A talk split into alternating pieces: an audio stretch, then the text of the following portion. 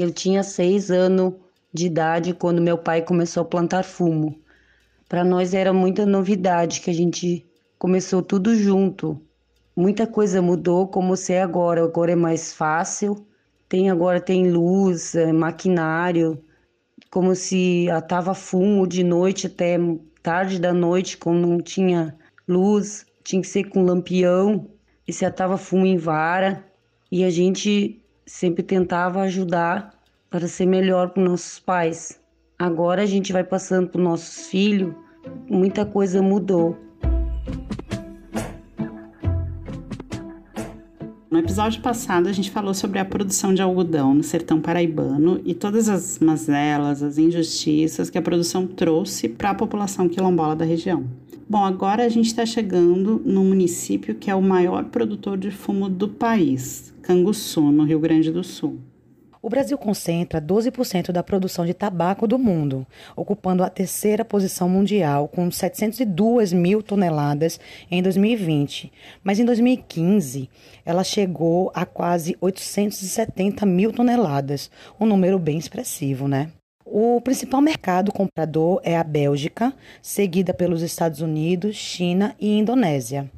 E essa produção, hoje em dia, concentra no sul do país, principalmente no Rio Grande do Sul, pequenas propriedades familiares que investem em recursos, mão de obra familiar e a contratação de diaristas para sua produção.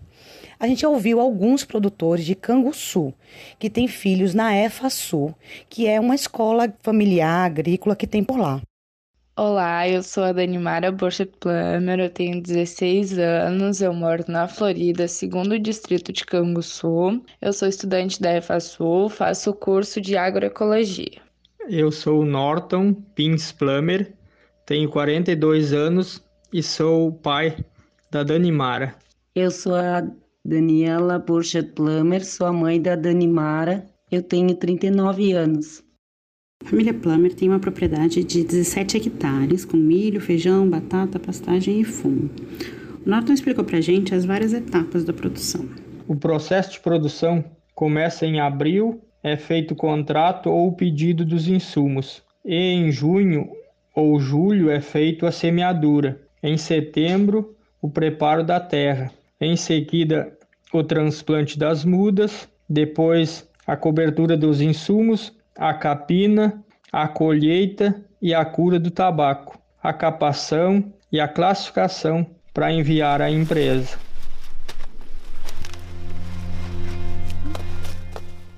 O fumo é importante para muitas famílias da região, assim como os Plummer nos relataram. Com o estímulo das empresas fumageiras, da assistência técnica, também presença de linhas de crédito para produção, essa região onde fica Canguçu, que é no extremo sul do Brasil, se adaptou muito bem a esse cultivo. É isso porque o fumo ele não demanda uma grande área de produção, então ele acaba tendo uma rentabilidade maior em comparação com outras produções. E aí, com isso, a região sul do Brasil acabou se tornando a maior produtora de fumo do país. E o Rio Grande do Sul, o principal estado produtor. Canguçu é o município que tem mais minifúndios da América Latina e lidera há anos já a produção brasileira de tabaco, com mais de 22 mil toneladas colhidas em 2019. Eu sou a Eliane, sou mãe de dois alunos egressos da EFA Sul e sou mãe também do Simon, que é atual aluno agora do primeiro ano. E eu queria contar um pouco sobre a, a minha história em relação ao tabaco, as experiências e como que foi. Tudo começou quando meus pais se mudaram da localidade onde eles moravam, que era eles moravam em terras de fazendeiros, trabalhavam de terça e daí plantavam milho, feijão, batata e essas coisas. Ah, e a gente vendia leite também. Daí meu pai vendeu as vacas de leite, comprou uma pequena propriedade aqui na localidade onde a gente mora hoje a gente pegou e começou, primeiro ano a gente plantou o tabaco junto com um vizinho aqui que se propôs de nós ajudar ele, daí a gente já ia aprender, porque daí era uma propriedade muito pequena e não tinha era inviável para outra cultura. E aí o, o, tabaco é uma cultura que se consegue produzir em, em pequenas áreas. Daí logo em seguida eu casei, daí a gente começou também arrendando uma propriedade Quando passou os quatro anos de arrendamento dessa propriedade, o, o dono não queria mais arrendar e a gente ficou sem terra daí então para plantar. Aí nós também, como meu pai, vendemos nossas vacas de leite e com o dinheiro que a gente já tinha juntado do, do tabaco, a gente comprou uma pequena propriedade de 8 hectares de terra. Daí seguimos plantando. Nós plantava pouco, não plantava muito, plantava 25 mil pés, porque era uma propriedade pequena e aí eu queria ter minhas vaquinhas também. Só que aí começou a ficar apertado, né? Porque começou a vir a evolução de pegar e botar as estufas transformadas para fumo solto e daí já já precisava plantar mais quantidade também, já começou a, a, ficar apertado e a gente trabalhava muito assim no tabaco, porque ele consome todo o tempo da gente. E eu não estava conseguindo cuidar bem das minhas vacas. Os produtores de tabaco eles precisam estar tá ocupando assim todo o seu dia praticamente com o tabaco, tanto é que na colheita a gente trabalha de manhã até a noite, naqueles dias de verão, calor, e ainda tem que cuidar o, o forno da estufa de noite, do secador, alimentando com lenha. Então, às vezes chegava a 18 horas de trabalho num dia. E aí era muito cansativo, mas daí quem tem uma pequena propriedade não tinha outra opção, porque não tem uma outra cultura que renda o, o que rende o tabaco numa propriedade pequena, né? O tabaco tomava tanto o, o espaço, o tempo das pessoas que elas preferiam plantar 5 mil pés a mais e não plantar nada de, de alimento para o consumo próprio. E no mercado comprava. E eu não tenho vergonha de falar que eu fazia isso. Nós, a minha família fazia isso. Porque muitas vezes a gente plantava as verduras, plantava tomate, melancia, melão, tudo.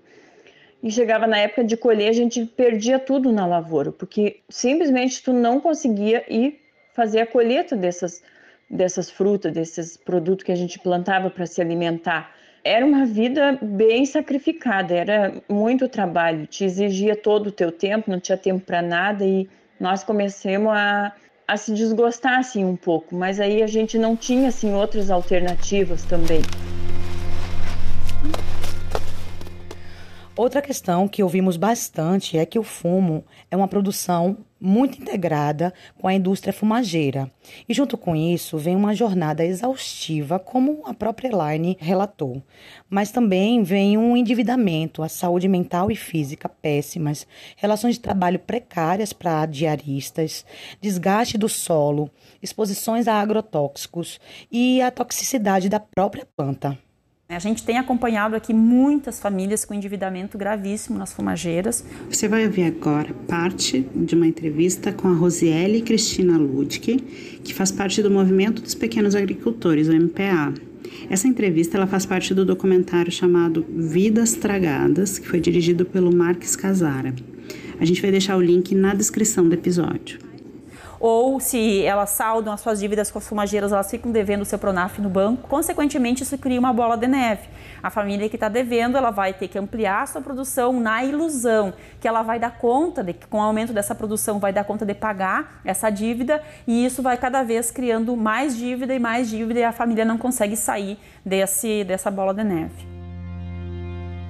Apesar das críticas pelas duras condições de trabalho da fumicultura, para muitos essa é considerada praticamente a única possibilidade produtiva, justamente pela alta rentabilidade em pequenas áreas e também em face das dificuldades que eles encontraram na produção de alimentos, seja pela falta de mercados, de terra, de equipamento, pelos preços que não cobrem os custos do plantio, entre outros fatores. Mas o fumo exige muito investimento na produção, tanto em insumos como em estufas de secagem, o que vai induzindo a um atrelamento dos produtores a essa indústria fumageira que ela opera nesse sistema de produção integrada, então tem contratos firmados entre os agricultores e a indústria que tem que ser cumpridos pelos agricultores. Aí, em 2006, nasceu o meu filho mais novo, Simon, que hoje estuda na EFA, e ele nasceu com problema de saúde, que ele é transplantado de fígado. Daí a gente ficou oito meses internado em Porto Alegre com ele. A gente decidiu lá então que então agora a gente não ia mais plantar o tabaco até por questões de lidar com agrotóxico e tudo mais. Nós não queríamos que ele tivesse contato com isso. A gente parou no primeiro ano, então. Só que daí a gente viu que não tinha como se manter sem essa cultura, porque a gente não tinha alternativas e a propriedade era pequena para o leite, para as vacas. Segundo ano, depois que ele fez o transplante, a gente teve que começar a plantar novamente. Daí foi quando surgiu o ATER, através do CAPA, da, de uma cooperativa aqui do meu município. Eles vieram com a proposta para alternativa ao tabaco, nos ofereceram alternativas. Primeiramente, eles eles incentivavam a gente ter uma horta para consumo próprio. A gente foi indo, fazendo cursos e se especializando e daí veio as, as políticas públicas daquela época, vendia para o PA e para o PENAI, vendia as verduras. Aí eu comecei a ver a possibilidade de poder, então, quando ver, se desfazer da, do cultivo do tabaco, que era tudo que eu sempre queria. Porque nós não estávamos nesse cultivo dessa planta porque a gente queria por opção, e sim por obrigação, por não ter outra saída naquele momento, né? E aí eu acho que essa relação é super, é super complexa, né? Porque ao mesmo tempo que tu tem uma cultura que ela é rentável, também tem um custo muito alto, né? Então ela até vai ver alguns agricultores que tem que conseguem fazer uma casa, comprar um carro, né? mas eles não são muitos, né? Então a grande maioria dos agricultores está aí lutando para pagar as dívidas que eles fazem para os insumos, para a estrutura, para poder ter o fumo, né? Então eles vão muito mais correndo atrás da máquina do que de fato tendo um lucro com isso, né? E aí onde é que fica o lucro? Com as indústrias com a indústria fumageira, né? Que, inclusive, é quem vai fazer a classificação do fumo e vai dizer qual é o valor do fumo que, vai, que eles vão pagar, né? Então, se o fumo não está perfeito, se tem alguma manchinha, se tem alguma coisa da cor do, da folha de fumo, a indústria é que vai determinar qual é o preço, a qualidade, o tipo de fumo, vai classificar para ver quanto que o agricultor vai receber, né? Uh, quando a gente parou de plantar, a gente ficou com medo de não conseguir se manter sem essa cultura, mas graças a Deus a gente viu que tem como se manter sem. E acho que é isso mais ou menos. O tabaco vem sendo alvo de políticas de substituição e de diversificação é, em função da tendência de queda do consumo mundial e também pelo aumento das restrições aos países consumidores.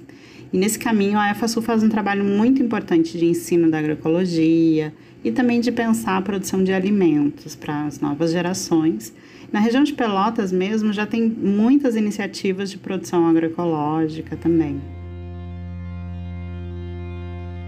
Como a gente falou bastante da EFASUL, a gente chamou a Carmen Janaína, que foi uma das pessoas que contribuiu com a formação da escola, para falar um pouquinho mais sobre ela. Olá, sou Carmen Janaína Machado, educadora aqui na Escola Família Agrícola da região Sul. A EFASUL germinou da demanda de uma educação que tenha sentido e dialogue com as vivências e práticas das juventudes, das suas famílias e comunidades.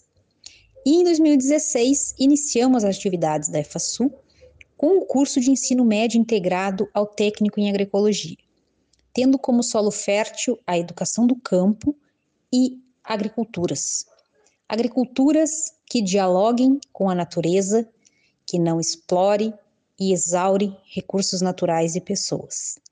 Por isso, a EFASUL tem a agroecologia como princípio da sua formação.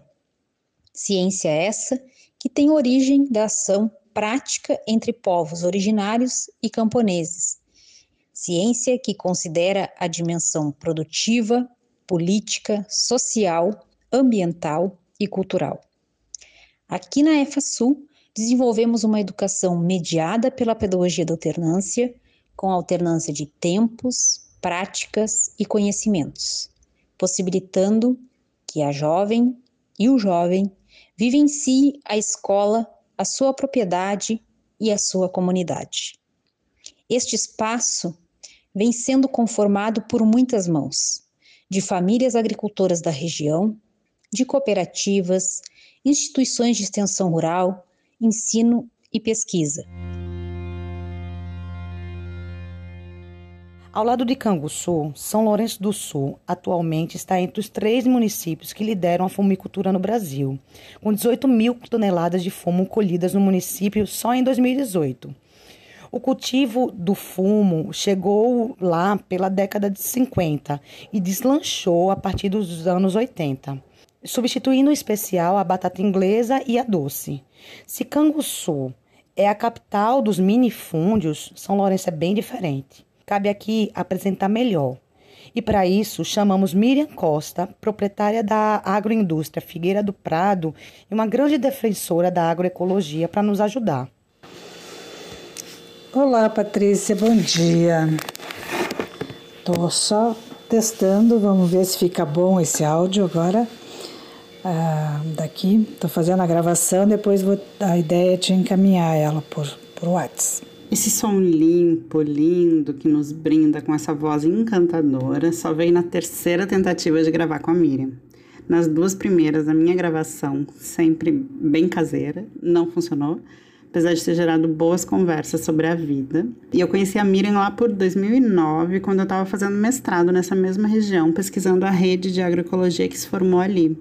Então a Miriam foi uma das pessoas que mais esteve presente na minha pesquisa, foi muito acolhedora e disposta também a contribuir com a pesquisa. Então ela é mais do que uma interlocutora, é uma grande amiga, né? E de quebra, ela faz as melhores chimias, que é um tipo de doce da região, de butiá, de bergamota e de amora que eu já comi na minha vida. Eu sou Miriam, Miriam Costa. Eu moro em São Lourenço do Sul, Rio Grande do Sul, no interior do município. Eu tenho uma agroindústria, a agroindústria Figueira do Prado, onde eu processo sucos e doces, doces tipo chimir, como a gente chama aqui. E até dois anos atrás eu trabalhava, mais ou menos dois anos atrás, eu trabalhava com produtos orgânicos, né, com certificação. E desde então eu, eu infelizmente não consegui mais a certificação é, em função da, da, da, da, demanda de soja, da alta escala de produção de soja, né? Eu chamo de o boom da soja. Os vizinhos tudo produzindo, pulverizando com química, e muitos fazendo isso com avião, sem respeitar ventos, horários.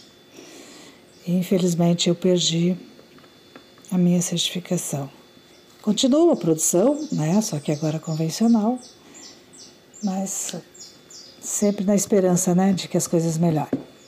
Aqui no município a gente tem de um lado da BR, as margens da, entre a Lagoa dos Patos e a BR, Desse lado, a gente tem os latifundiários, e do outro lado da BR, que vai em direção à Serra dos Tapes, que é a cidade de Canguçu, lá nós temos a agricultura familiar, né, os minifúndios. Aqui do lado do, dos latifundiários, que é onde eu moro, né, eu sou uma pequena inserida nesse, nesse meio, ou seja, eu sou uma ilha, né, Aqui a produção é em torno da soja, hoje mais da soja. Antigamente era arroz e pecuária, mas hoje muito pouca pecuária, muito pouco arroz, mas é a soja. E do lado, do outro lado da BR, onde está os minifúndios, é a produção de fumo. Foi a produção de fumo. Até pouco tempo, a, a demanda dessa parte do, dos, dos pequenos era em torno de 70% de produção de fumo mas hoje está virando. Hoje já estão diminuindo a produção de fumo e plantando soja também. O que, que eu conversei com o pessoal aqui, que eu conheço, né? O, o que eles alegam é que, a, que o fumo é uma lavoura que dá muito trabalho. É uma lavoura que tu nunca encerra um ciclo. Tu tá colhendo fumo, tu tá secando fumo e tu já tá fazendo a muda para a próxima safra. Tu termina de, de secar, tu vende e tu já tá com fumo na terra de novo, né? Aí todo o processo outra vez, não para nunca. Enquanto que a soja é um período, né? Tu planta ela final do ano, tu colhe ela até março, abril e pronto, o resto do ano tu pode usar a terra para outra coisa. Que está sendo feito aqui é a produção do trigo na entre safra da soja, né? O pessoal está usando a terra para produzir o trigo, para aproveitar a palhada do trigo para dar uma uma fortificada na terra, né? Usar como, como adubo, né? Na terra. E isso o, os grandes também estão fazendo, né? Os latifundiários também estão fazendo isso, estão produzindo trigo. Então está aumentando também a produção de trigo. Estão plantando mais milho também, já estão aproveitando também plantar mais milho em função do preço, mas aquilo, né?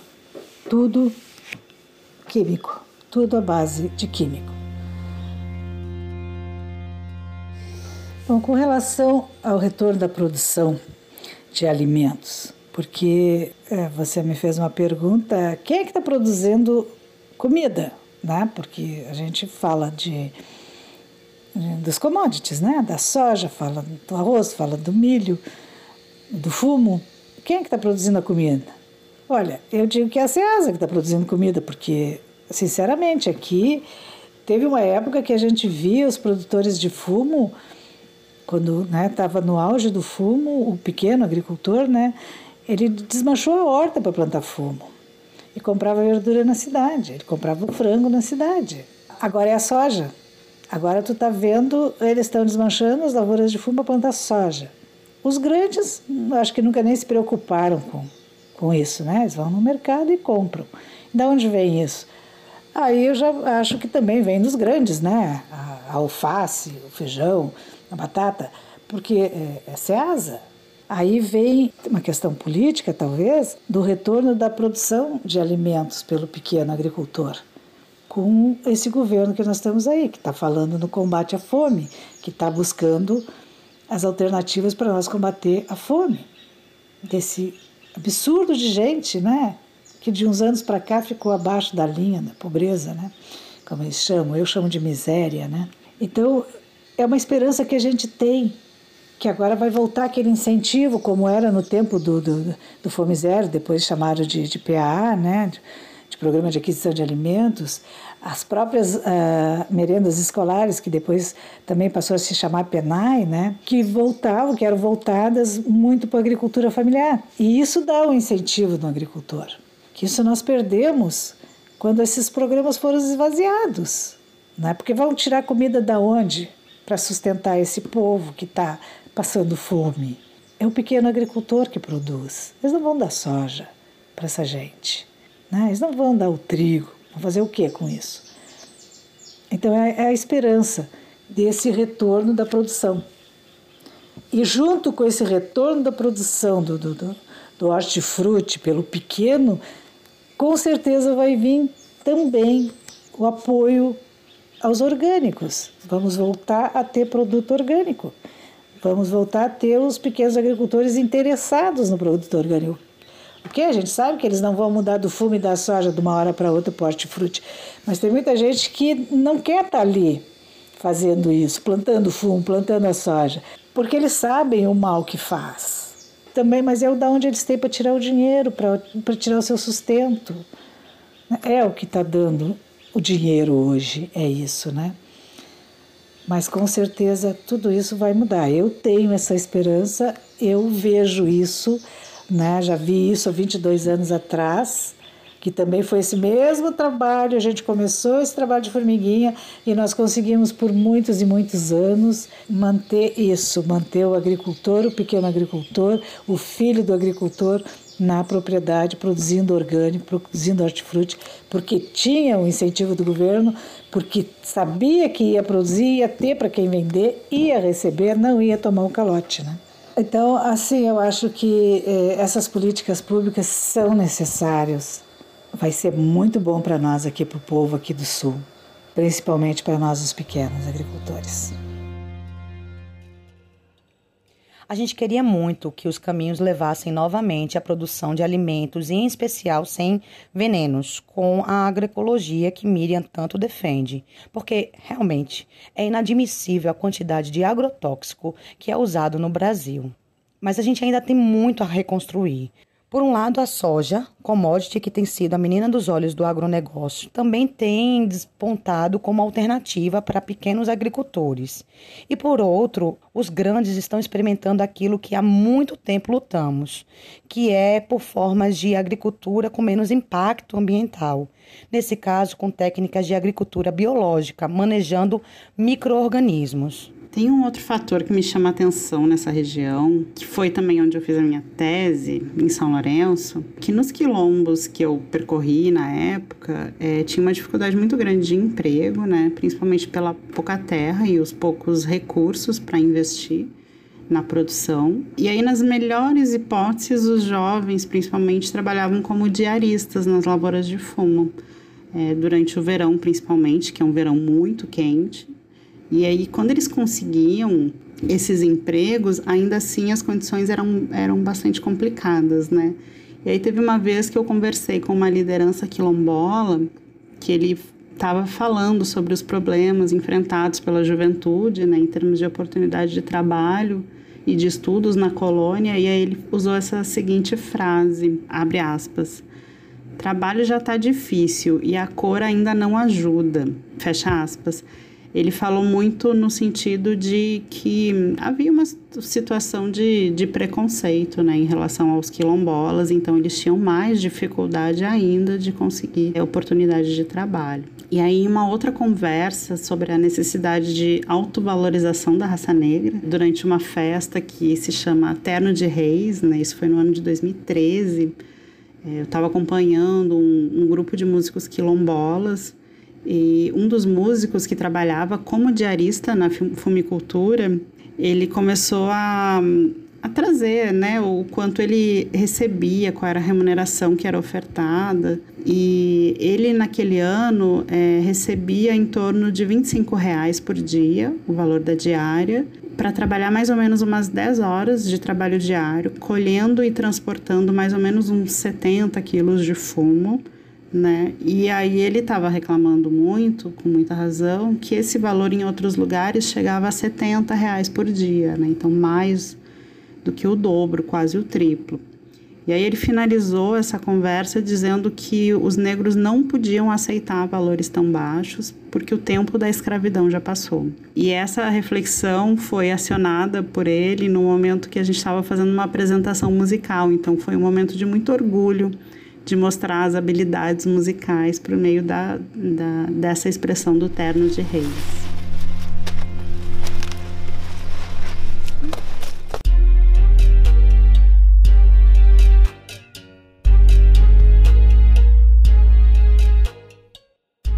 Erva Brava é uma série do Antropotretas com apoio da produtora Barquinho e integra a Rádio Queriqueri de podcasts em antropologia.